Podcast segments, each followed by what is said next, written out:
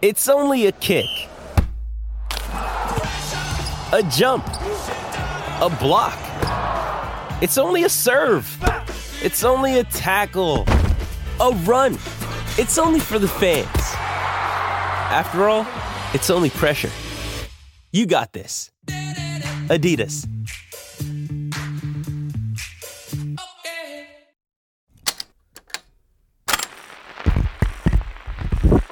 Estoy muy cerca del micrófono. Sí, ok. A esta altura está bien. Probando, probando. Uno, dos. Ah, ya está grabando. Eh, eh, bien, em, pues me tocó empezar. Mi nombre es Leon Winters y llevo años trabajando en el Departamento de Búsqueda y Rescate del Bosque Africa, ubicado en. Yo he trabajado en diferentes bosques alrededor del mundo y generalmente todos los casos de personas desaparecidas se tratan básicamente de lo mismo.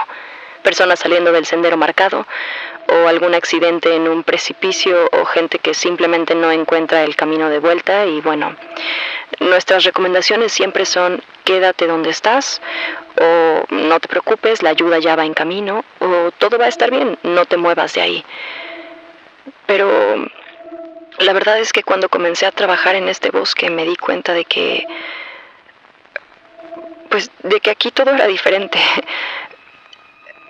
A, ver, eh, cosas misteriosas pasan aquí. Y no solo lo digo yo, también los otros rescatistas que trabajan conmigo. Las autoridades no quieren escucharnos ni a mí ni a los otros operadores que también han sido testigos de estos sucesos, pero por eso hemos decidido hablar y vamos a alzar la voz. Lo siguiente que vas a escuchar es una parte de los innumerables sucesos que hemos vivido en este bosque. Esperamos que tú sí nos creas. Bueno, en realidad esperamos que alguien nos crea. Bienvenidos a Creepy en español, creado por John Grills y producido por Guillermo Ruiz de Santiago.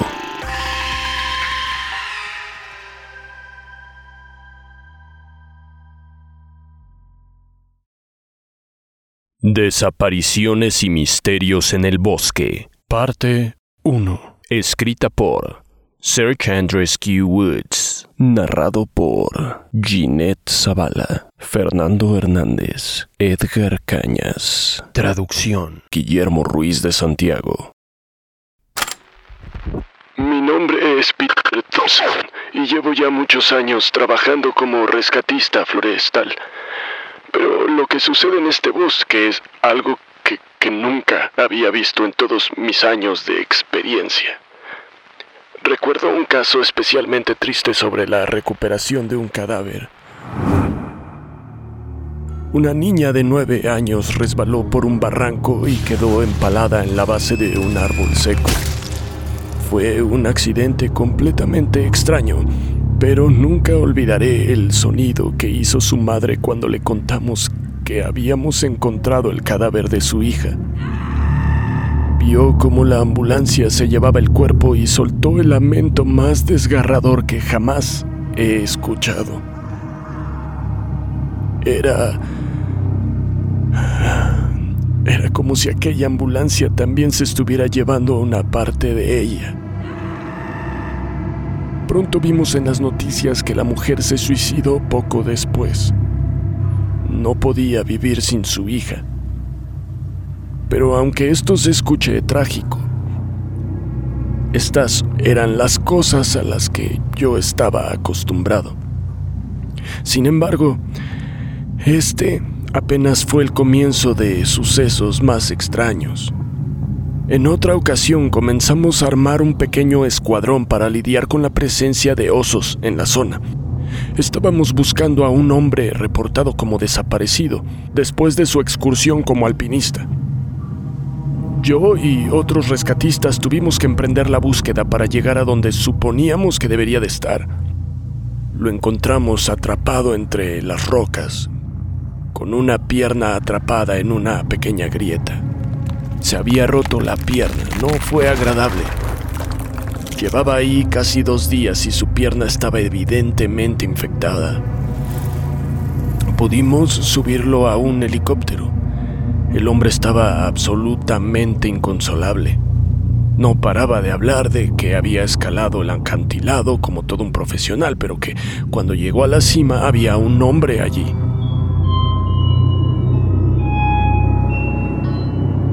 Que ese hombre no parecía excursionista. Vestía todo de negro y estaba de espaldas. Cuando el misterioso hombre se dio la vuelta, no tenía cara. Y ahí fue cuando el alpinista, en su intento de huir, cayó por las piedras. Dijo que pudo huir a la misteriosa figura negra soltando unos escalofriantes alaridos de lo más alto de las montañas.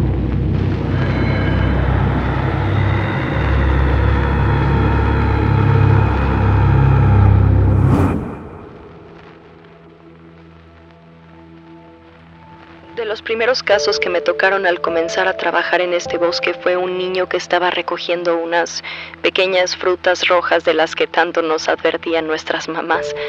Eh, creo que se llaman... ¿Cómo? cómo? Ah, eh, ¿Bayas? Sí, son bayas. Eh, bueno, este pequeño iba con su hermana y con sus padres y los dos niños se perdieron casi al mismo tiempo. Y la historia es que sus padres se distrajeron por un momento y los dos niños aprovecharon para irse a explorar. Y como no los encontraban, sus padres marcaron a la guardia forestal encargada de ese bosque, o sea, a nosotros, para ir a registrar la zona. Y bueno, encontramos a la hija enseguida y cuando le preguntamos dónde estaba su hermano, nos dijo que... Nos dijo que se lo había llevado el hombre oso. Nos dijo que el hombre oso les había quitado sus vallas y le había pedido a la hermana que no dijera nada y que se iba a llevar a su hermano para mostrarle el bosque. La niña dijo que la última vez que vio a su hermano él estaba sobre... pues e explicó que estaba como sobre los hombros del hombre oso. Y bueno, por supuesto que lo primero que pensamos fue un secuestro. Eso es lo que fue, un secuestro, pero nunca encontramos rastro de otro ser humano en esa zona. La niña también insistió en que el hombre oso no era un hombre normal, sino que era mucho más alto y que estaba todo completamente cubierto de pelo como... vamos, pues como un oso. Pero era extremadamente delgado y también la niña dijo que tenía una cara rara. Nosotros buscamos en esa zona durante semanas, pero nunca encontramos rastro de ese niño.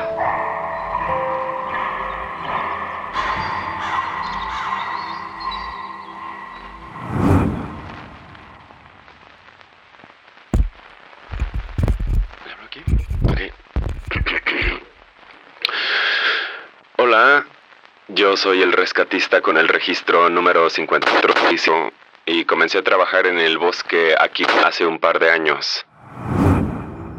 Recuerdo el caso de una joven que había salido de excursión con su madre y su abuelo. Según la madre, su hija se había subido a un árbol para ver el paisaje, pero no volvió a bajar nunca. La madre y el abuelo esperaron en la base del árbol durante horas, llamándola por su nombre y después decidieron marcarnos. Una vez más, buscamos por todas partes y no la encontramos. No tengo ni idea de a dónde pudo haber ido porque ni su madre ni su abuelo la vieron bajar del árbol. Unas cuantas veces yo y otros rescatistas hemos salido a buscar por nuestra cuenta llevando a los perros para que rastreen su aroma, pero siempre terminan llevándonos al borde de un acantilado. Generalmente cuando esto sucede se debe a que el cadáver yace al pie del acantilado, pero no en esta ocasión. El rastro se acaba al borde del acantilado como si la niña se hubiera evaporado en el aire. Mm. Estoy seguro de que hay una explicación lógica.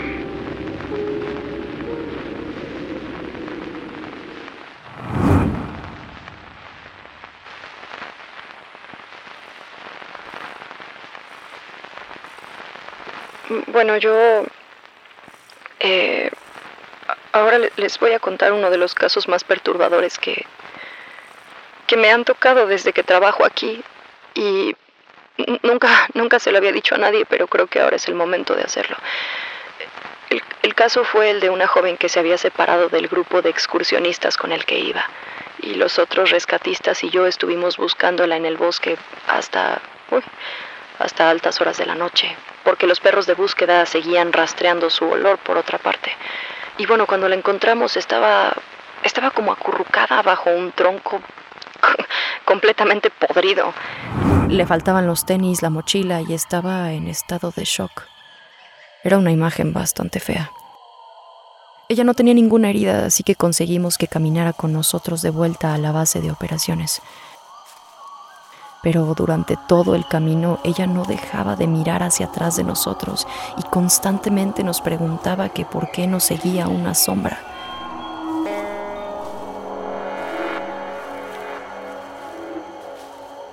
Los demás rescatistas y yo no veíamos a nadie, así que, bueno, en ese momento nos pareció normal tomarlo como un síntoma de estrés postraumático, pero cuanto más nos acercábamos a la base, ella, ella se agitaba y, y no dejaba de agitarse y no paraba de pedirme que quitara esa expresión distorsionada de mi rostro.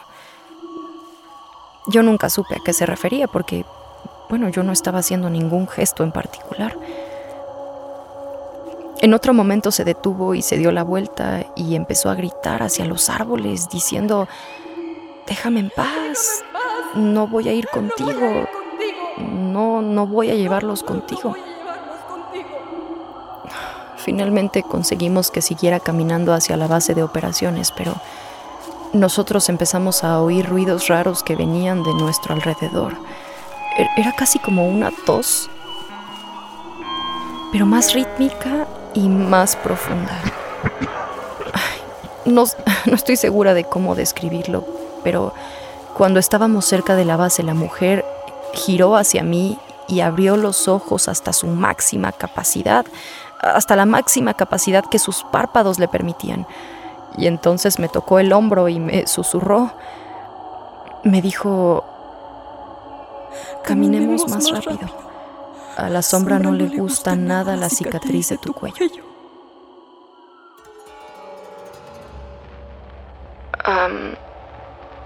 bueno, ustedes no me conocen, pero yo, yo sí tengo una cicatriz, muy pequeña en la parte alta posterior de mi cuello, pero está completamente oculta por mi pelo.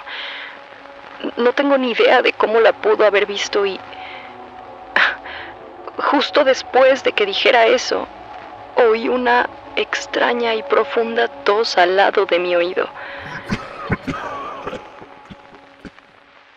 Me apresuré a llevarla a la base de operaciones intentando pretender que no sentía ni un poco de terror por dentro.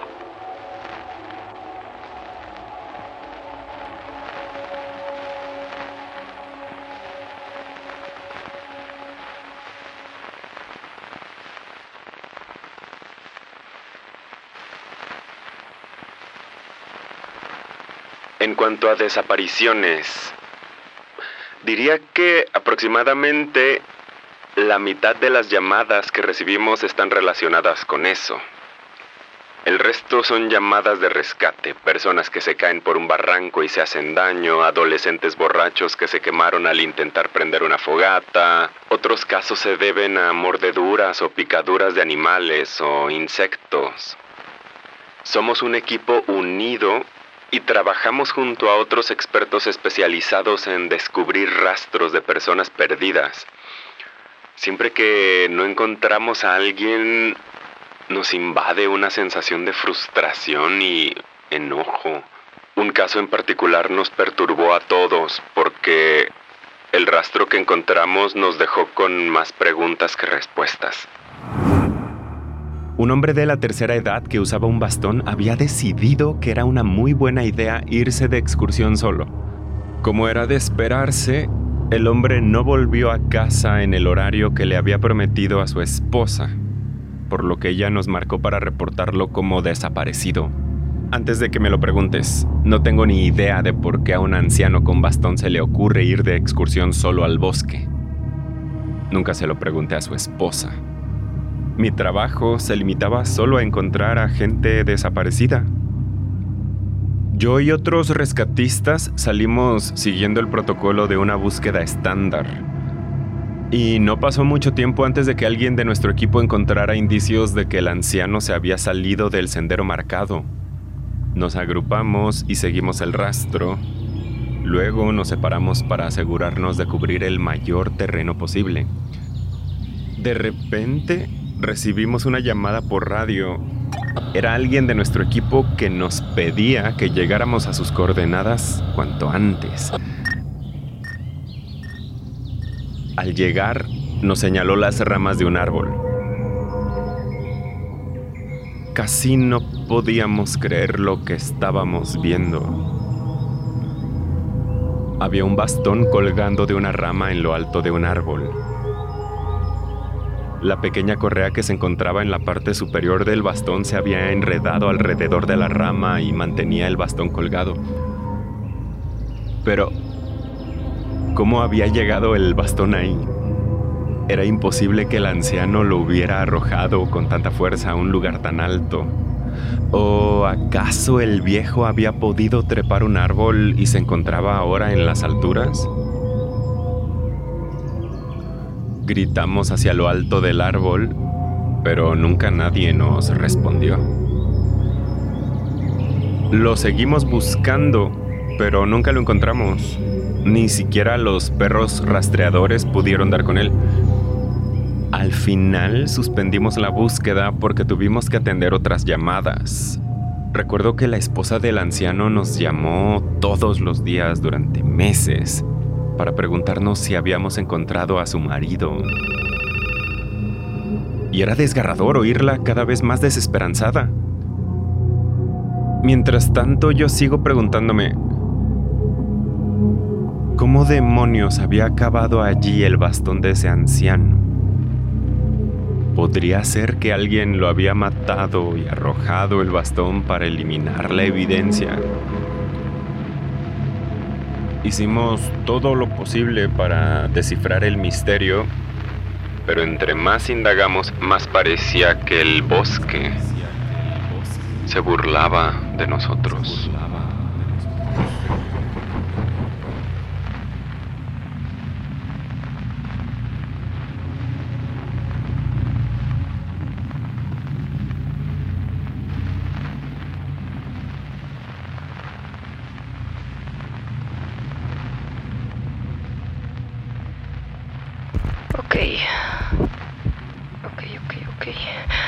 No estoy segura si puedo compartir esto sin meterme en problemas, pero no creo encontrar otra oportunidad para hacerlo. Miren, pues, total, ya estamos aquí. A mí y a los otros rescatistas se nos ha advertido nunca revelar esto al público. Es, es una cláusula presente en nuestro contrato como rescatistas de este maldito bosque. Nuestros superiores nos han dicho que no hablemos de ello nunca. Y a estas alturas estamos tan acostumbrados que ya ni siquiera nos parece raro todo el secretismo que hay alrededor de esto. Y bueno, el punto es que muchos rescatistas que nos hemos adentrado en el corazón del bosque, cerca de las coordenadas 3 grados norte y 103 grados, en algún momento nos encontramos con unas escaleras. Sí, sí, sí, sí, así como lo oyes. Tal cual. Unas escaleras en medio del bosque que descienden hasta sus profundidades.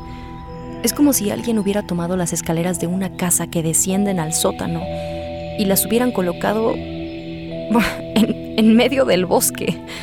No, no tiene sentido. La primera vez que me las encontré le pregunté a uno de mis superiores, pero él solo se limitó a decirme que no me preocupara y que era normal. normal. Unas escaleras a mitad de un bosque te parece algo normal.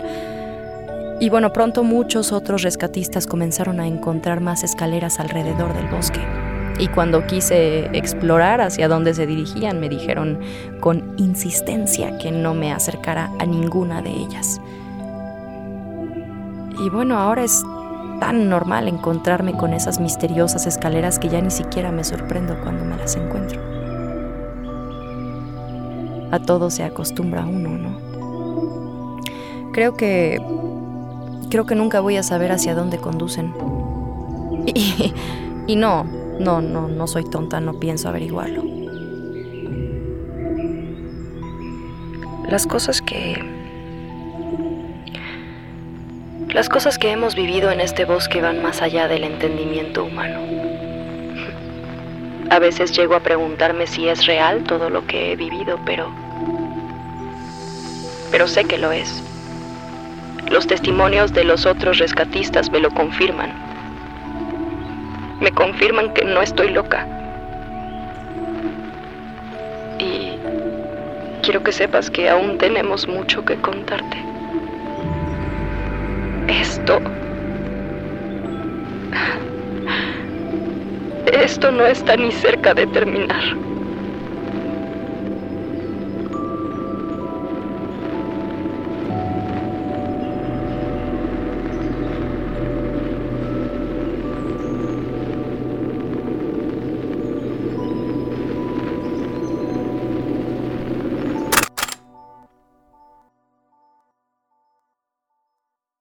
Creepy en español fue creado por John Grills y producido por Guillermo Ruiz de Santiago.